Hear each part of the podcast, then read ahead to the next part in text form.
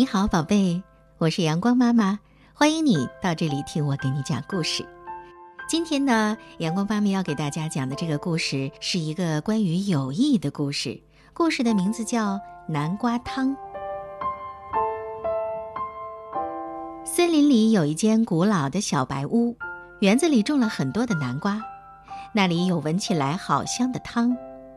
到了晚上，如果你够幸运的话，或许可以透过窗户看见一只猫在吹风笛，一只松鼠在弹斑鸠琴，一只小鸭子在唱歌。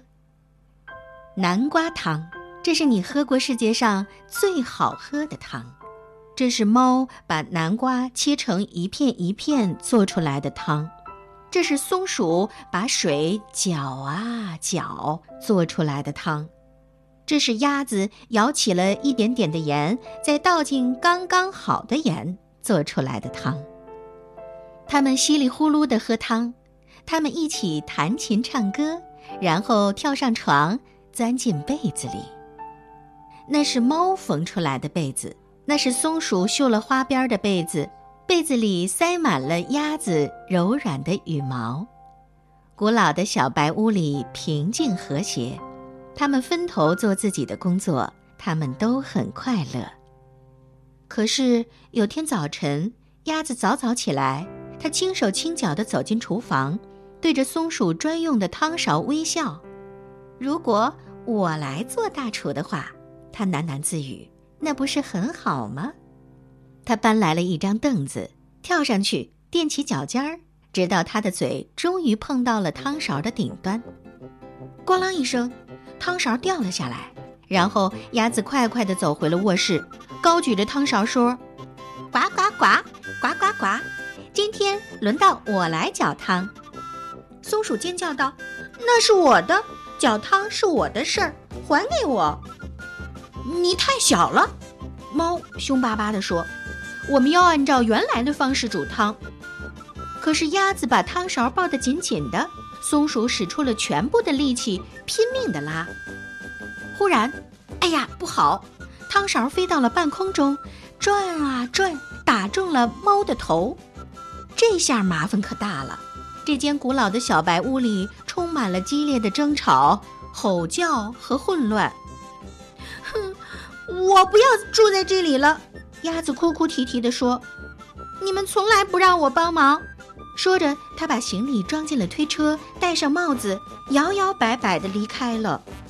这个时候，猫生气地大吼起来：“哼，等我们清理好以后，你会回来的。”松鼠也握着它的汤勺在空中挥来挥去，可是鸭子并没有回来，没有回来吃早餐，没有回来吃午餐。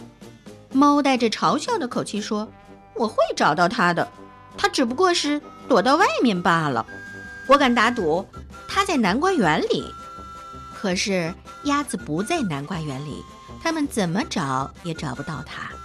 于是他们只好等，等了一个好长好长的下午。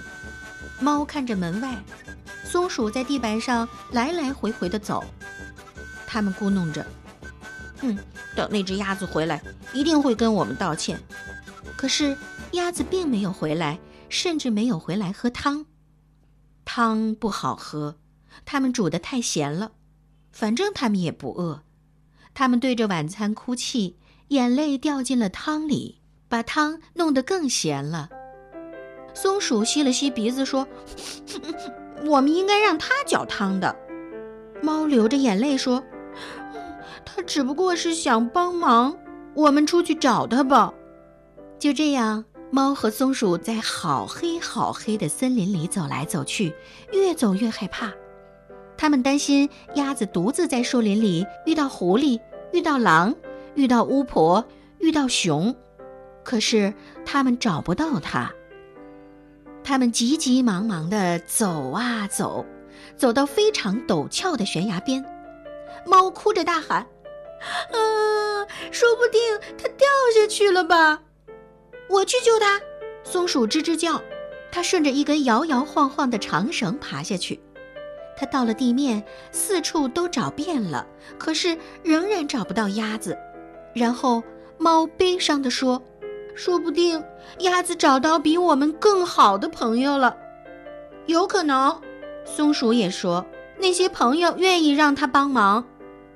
猫和松鼠拖着沉重的步伐往回走，一路上越想越觉得他们的想法准没错。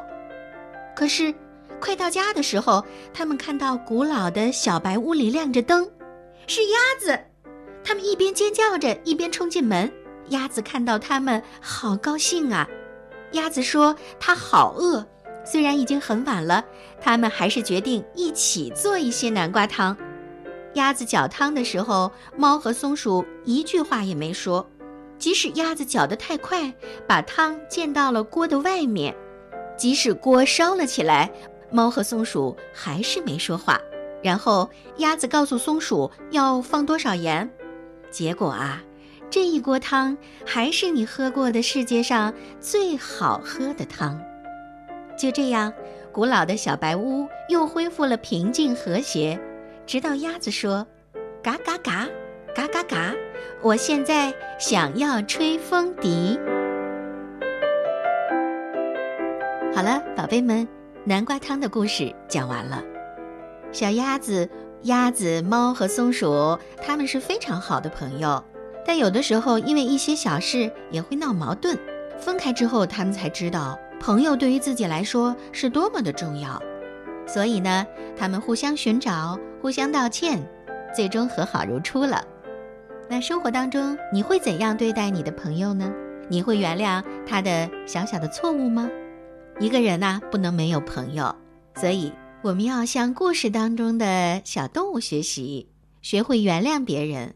这样呢，你一定会拥有更多的朋友。